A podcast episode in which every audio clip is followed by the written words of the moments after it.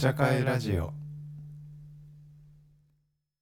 はいじゃあ第2部よろしくお願いします。お願いします。えっと第2部はですね本当はまあカップル限定っていう感じだったんだけどまあ今も話してたんだけど普通カップル限定って言ってカップルでなかなか来ないよなっていうね、話で 平日の。でまああの特にカップルっていう設定ではないんですけどあのやっぱり、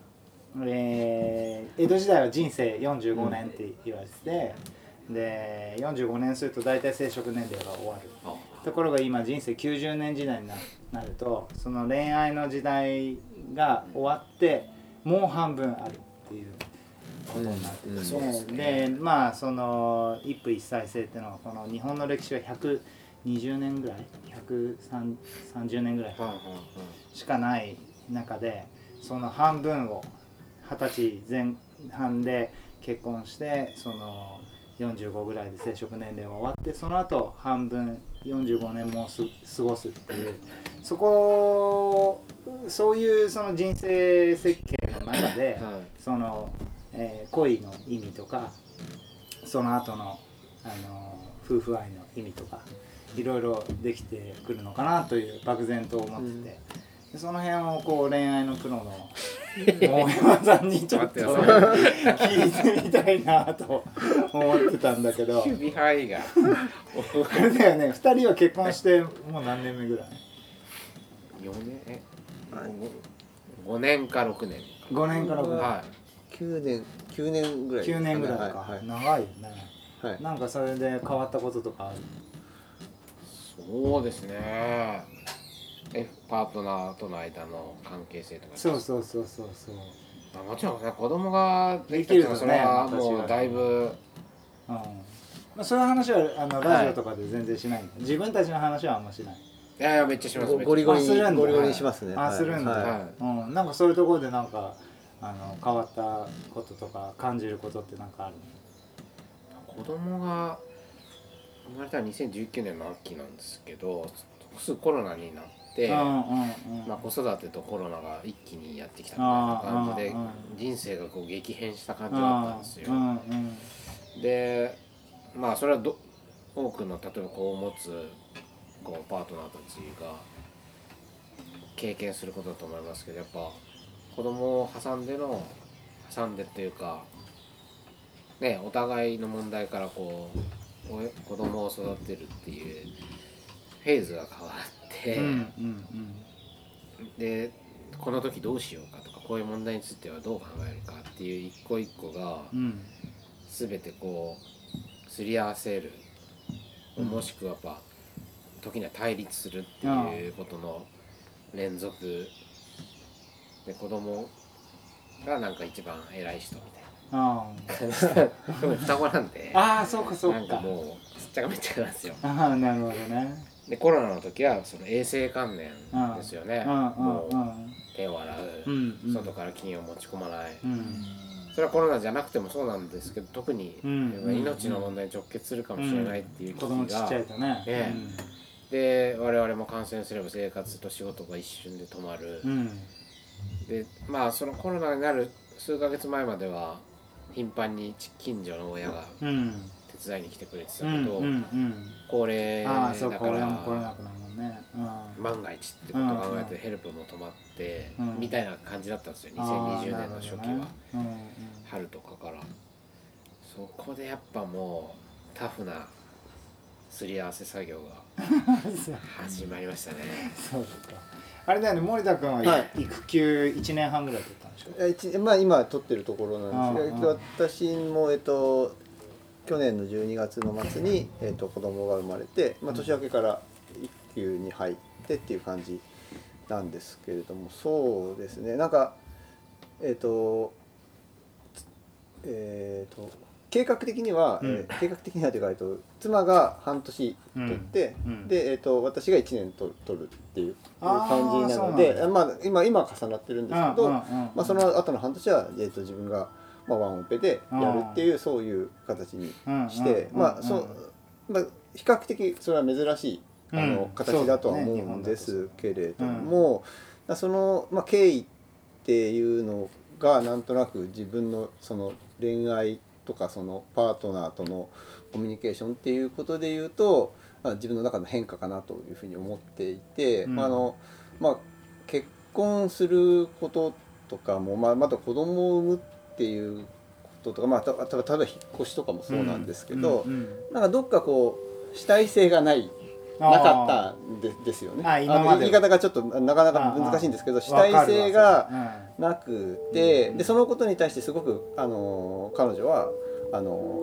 不満不満というかああふふ不安不安だと思うんですそれはね。それは相相手は。あの主体性がない。まあ何でもいいのかなとかっていうふうに思ってるんじゃないかなと思っていて、うん。でえっとで、まあ、彼女も同い年ぐらいなので40、あのこ超えていてでまあいそろそろもうり今度子供を産むっていうことのリミットは、うん。えっと、が来てますっていう状態に、状況になって、うん。でどうしますかっていうふうにあ聞かれたんですね。でうん。うん。あの、まあ、私はどっちでもいいけれども、うん。あんさん欲しいんだったら、まあ、産んでもうん。いいですよっていうような、うん。そういうことを言われて、まあだからボールを投げられ、投げてもらって、まあ、だからそれって、だから自分が、まあ、そのタイミングで、まあ、初めまあ、それもお膳立てしてもらってるんですけど、まあ自分が主体となって、まあ、何かするっていうふうにな、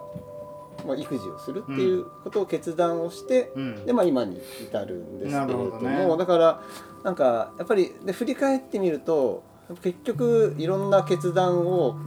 なんか彼女にまあそもそも例えばご飯食べに行くとかうん。っていうこととかもうん。例えばですよ、うん。ささますなことですけれども全部あの彼女に、ま、任せたりとかしてそれってなかなかこう表に出ないです家事家事とかは、うん。うちはあのフェアネスを何よりも大事にしてるので、こうそういうシステムにしてるんですけれども、うんじゃあそのシステム決めるっていう時にどういうふうにやるかっていうことからもう本当はそこから始まってるのに、うん。そういう決断とかそういう判断とかそういうものを全部その主体うん。そのっていうのを、まあ、全部任せてきたなっていうのが今自分が主たる育児者となってやっていく上でなんかすごく感じてることですね。なんか予防接種どうするとか、なんかじゃああのあの沐浴のあれをどうしようとかとか、うん。ミルクのシステムどうしようかってことを、まあ、全部自分で考えてあのやってるんですけれども、なんかそういう時にその家事とかってあのただ体を動かすっていうことがなんとなくイメージとして、あの家事とかその育児とかそういうこととしてあると思うんですけれども、まあ、そうじゃなくてその前のなんかこうあた頭脳労働というか、うん。的なところから本当は始まっているんだなっていうのがすごいあの最近特に思うことですかね。はい結構じゃあその子供が生まれるっていうのが一つのそうですね、そうですね。あのそこでまあ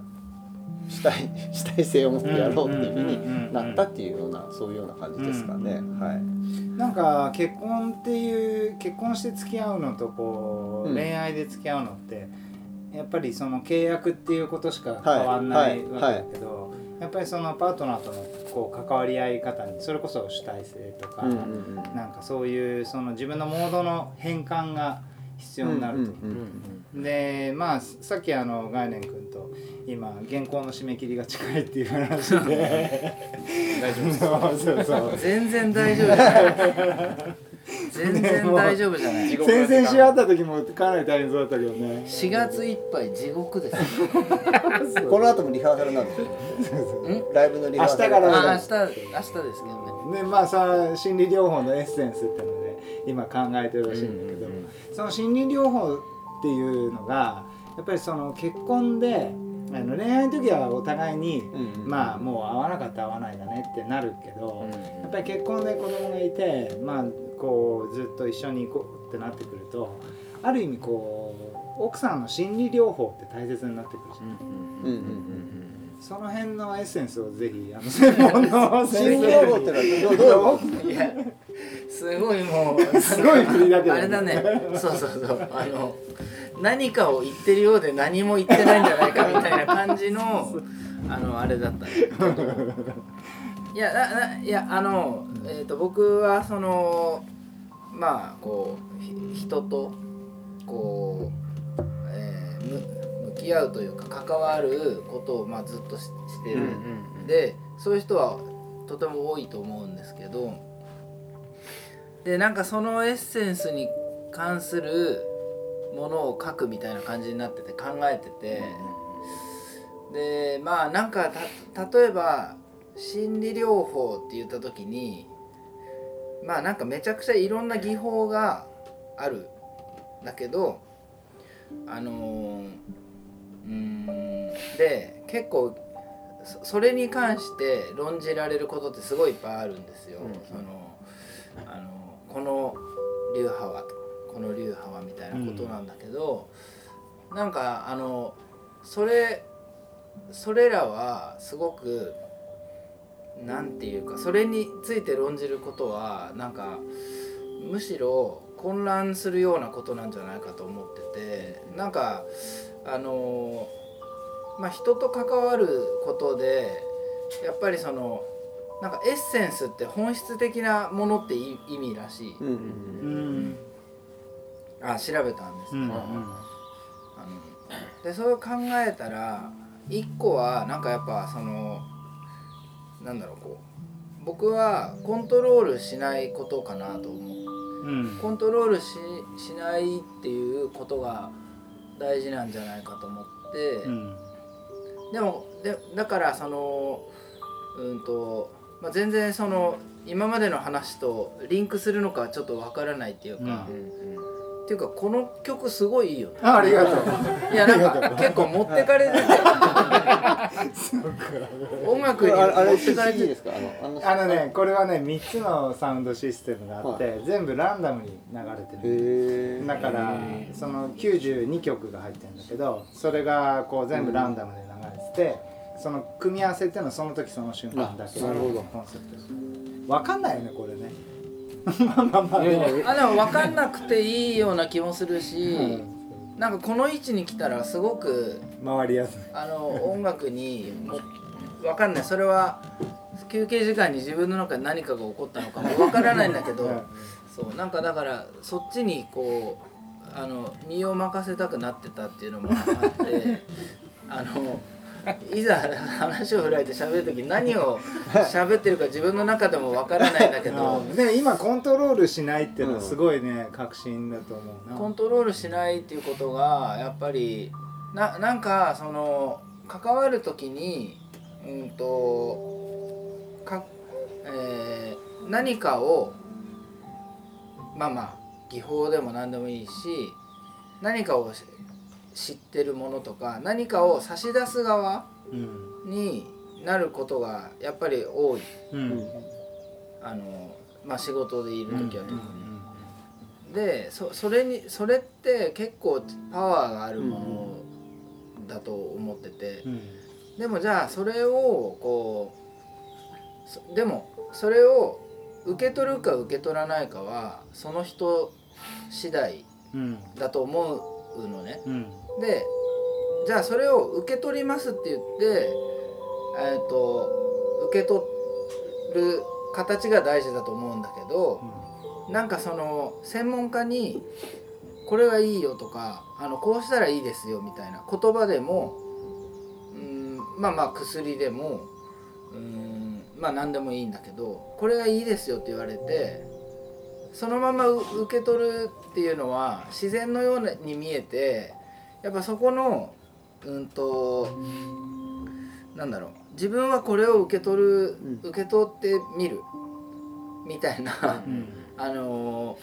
過程っていうか、あのー省略されていそうな過程がすごい大事な気がしてて、だからいやそれは受け取りたくないんですよ今はとか、特に精神医療とか福祉にの立場にいると,、うん、とうん例えばこういうお薬どうですかって言った時に、うん、と拒否してるけどいやあなたにはこの薬が必要だからとかで薬飲めないんだったら注射しますよとか言って強制的に受け取らせてきたみたいな歴史がすごいあるうんから、まあそれにすごくあのそのことを考えちゃうんだけど。断る権利は誰にでもあるし、うんなんか別にそれは今自分いらないっすって言言った時にはそ その難しいとこなんだけどいらないっすって言って帰ってまたこうちょっと社会的に難しい言い方しかできなくなるんだったらやっぱり進めたくなるみたいなとこもあるんですけどね、だけどやっぱりその差し出されたものを受け取らないっていう選択肢もあるし受け取るっていう選択肢もあるし、うん。様子を見て一旦保留みたいな選択肢もあるっていうそこがすごい大事な気がしててそうそれがエッセンスなんじゃないかなあーそれは心理療法の中でその患者さんがそういうその、えっとコントロールされるかされないかは自由ですよっていうその前提がしっかりあるってことが大切。そうだから、えっと、差し出す側も、うん。その無無理やりっていうか、うん。これだからいいから一回飲んでみて飲んでみてみたいな感じでうん。やりすぎるっていうのは、うん。コントロールしようとしてることだと思う、ね。うん。むえいらないのにうんじゃあみたいな感じで。う、ん。で差し出される側はまあ弱い側弱いひこう立場の差がうん。あってもう断りきれないみたいな人の方が多いような気がするから、うん。での飲んでしまうみたいな。うん。うん。形。だから多分その人間関係においてもあのだんだんもこのテーマに戻していくとなると、うんそのパートナーシップの中でもうんやっぱりその自分はこう思うんだよねっていうやりやり取りがあったとしてでもそれは自分はこう思うだけだと思う。うんさっきのオープンダイアログの話でもオープンダイアログの肝ってそのさっきそのリフレクティングで相手の人がいるけどいないかのように話をしてみるっていうのはその自分はこう思いましたっていうのがこの人に直接届きすぎないようにする工夫なんじゃないかなと思っててだから自分はこう思ったんだよね。ただそれだけみたいな。でそれを受け取るか受け取らないかは相手次第っていううんことがなんかすごいやっぱり大事な気がする。1対1でもうん。だからこう投げすぎないようにうん。あのやっぱり気をつけたいなとは思うしそれは家族みたいな近い距離でもそうじゃない距離でもうんなんか肝なんじゃないかなって思う